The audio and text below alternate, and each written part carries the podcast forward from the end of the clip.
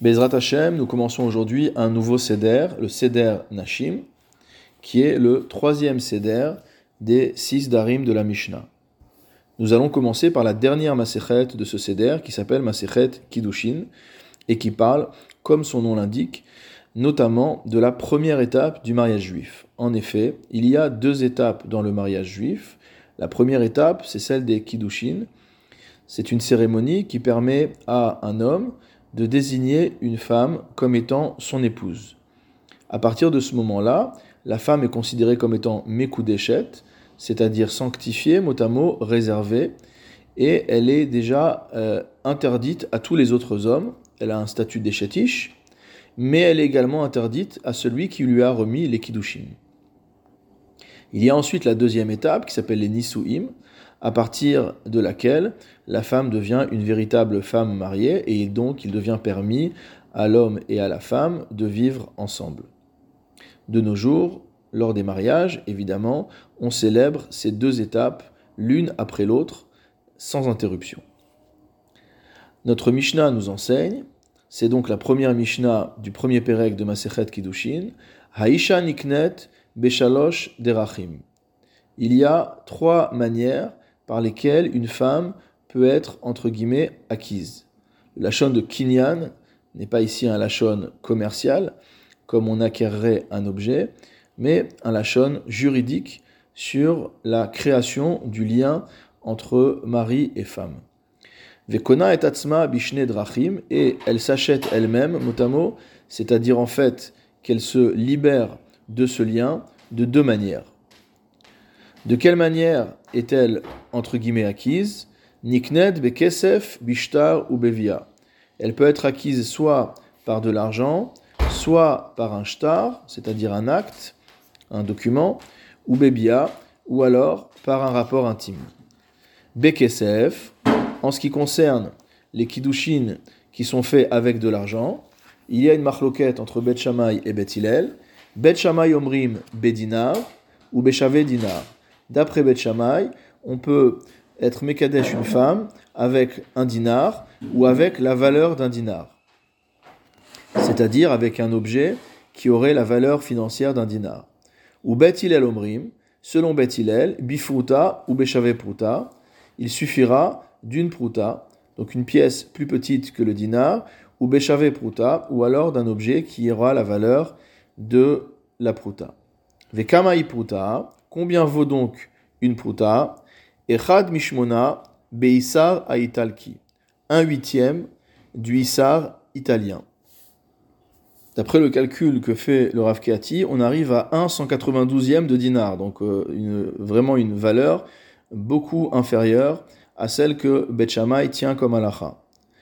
Vekona et atzma, et de quelle manière la femme motamo se rachète, c'est-à-dire se libère du lien de Kiddushin avec euh, l'homme qui lui avait remis euh, cet argent, beget, soit en recevant un get, c'est-à-dire un acte de divorce, ou mitat Baal, ou alors au moment de la mort du mari.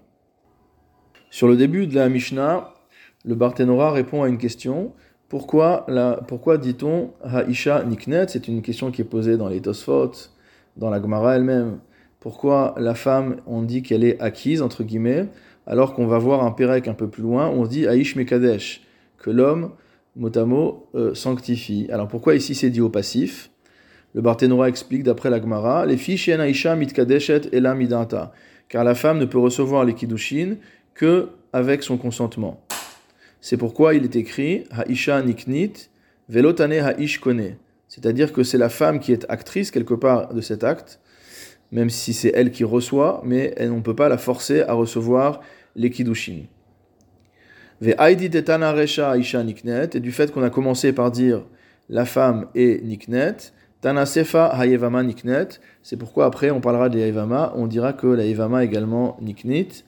Ve'afalgav yevama niknit ben midata ben shelomidata, même que dans le cas de euh, la yevama, entre guillemets, elle n'est pas son mot à dire. C'est-à-dire que si le Yabam veut prendre la Yevama, elle ne peut pas s'y opposer. C'est le Yabam qui peut décider de faire euh, la, qui peut décider de refuser le Yiboum, auquel cas il y aura la Khalitsa. Nous reviendrons sur ce point-là plus tard. Donc la Mishnah nous dit que euh, la femme reçoit des kiddushim sous forme d'argent, bekesef. D'où vient cela? Le Barthénora nous rapporte des gamrinan kicha kicha misde Ephron. Il y a une gzerashava qui est faite à partir de l'acquisition du champ de Ephron par Abraham. Ketivacha ki ish isha. Il y a un pasouk dans Devarim qui nous dit lorsque un homme prendra femme.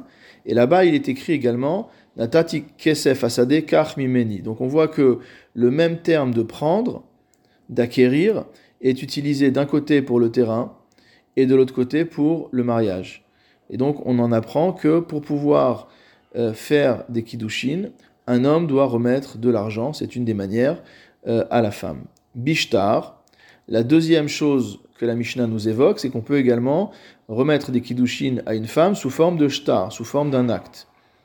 De quoi s'agit-il? Le Barthénora explique Egon shekatavla ala neyar o ala cheres il lui écrit sur un morceau de papier ou sur un tesson, chez Enbo et même si ce papier-là ou ce morceau de, terre cuite sur euh, lequel on a écrit ne vaut pas une pruta, Bitecha mekudeshetli, il a écrit dessus par exemple ta fille est mekudeshet, Bitecha ta fille est fiancée à moi, Bitecha li intu, ta fille sera ma femme, Venatnula bifne edim, à partir du moment où il a donné ça devant des témoins, cela a de la valeur, c'est-à-dire que ce qui compte, ce n'est pas le support, mais ce qui est écrit sur le support. Veyal finanla dirtiv, et d'où on l'apprend?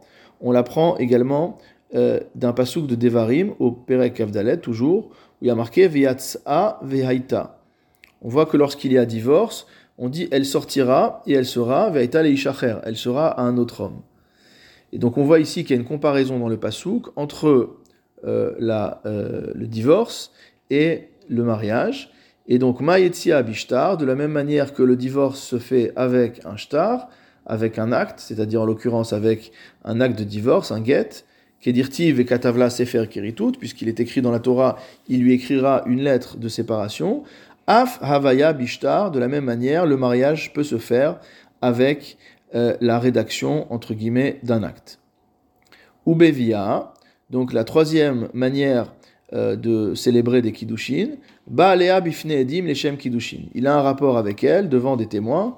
Il n'y a pas devant des témoins maman, je dire qu'il s'enferme avec elle, il se met à l'abri avec elle, et il a un rapport, leshem kiddushin, dans l'intention de kiddushin. Dirtiv. Et ça aussi, on l'apprend d'un autre pasouk là-bas, qui dit ki ish isha uv'ala. Lorsqu'un homme prendra femme, uv'ala, et la possédera. Le Barthénora nous rappelle une chose importante, bien que il n'y ait pas dans la Torah de Kiddushin plus explicite que les Kiddushin qui ont lieu à travers un rapport, Amru Chachamim Shamikadesh Bevia Makinoto Makat Mardut. Nos maîtres nous ont enseigné qu'une personne qui ferait des Kiddushin à une femme en ayant un rapport avec elle devra euh, subir une flagellation, c'est-à-dire qu'il a transgressé une interdiction des Rabbanan, chez Loïu Bene Israël Poutzin, car on considère que cela est une forme de débauche, Bien que la Torah permette cela du point de vue du Ikaradin, les Chachamim ont considéré qu'un tel comportement était un comportement de débauche et donc ils l'ont interdit.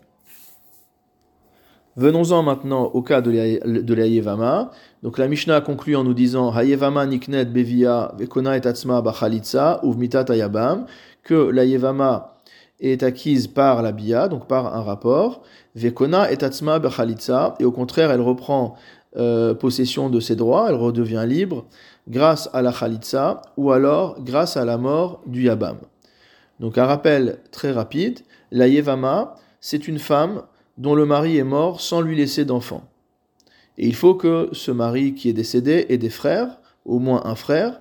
À partir de ce moment-là, elle devient Yevama, c'est-à-dire que si l'un des frères de son mari euh, veut la prendre comme femme, il a la mitzvah d'ailleurs de la prendre comme femme. En général, c'est le premier des frères, le plus grand des frères. Alors, il doit l'épouser. Et s'il l'épouse, comment fait-il? Il lui suffit d'avoir un rapport avec elle et elle devient sa femme. L'objectif euh, de cette euh, euh, opération, c'est que le frère défunt ait, entre guillemets, une continuité et que son nom ne soit pas effacé. La Yevama ne peut pas refuser le yiboum, c'est-à-dire qu'à partir du moment où l'homme Yabam veut prendre la femme comme, comme épouse, son ex-belle-sœur comme épouse, Minatora, donc, et elle ne peut pas s'y opposer, et donc elle devient sa femme. En revanche, si le Yabam ne veut pas la prendre pour femme, alors il y aura euh, ce qu'on appelle la Khalitsa, qui est une cérémonie qui euh, cristallise le fait que le Yabam a dérogé à son obligation, et qu'à partir de ce moment-là, euh, la Yevama est à nouveau libre, c'est-à-dire qu'elle pourra se marier avec tout autre homme, puisque tant que le lien n'a pas été soit confirmé, soit rompu entre la Yevama et le Yabam, entre la femme et son beau-frère, tant que cette relation n'a pas été soit confirmée par le Yiboum, soit euh, cassée par la Khalitsa, cette femme est liée au Yabam et donc ne peut pas se remarier. Donc ce que nous dit ici la Mishnah, c'est que Kona et Atzma Bachalitza, elle s'acquiert mot à mot, elle reprend sa liberté de pouvoir se marier avec qui elle veut grâce à la Khalitsa, ou alors grâce à la mort du Yabam.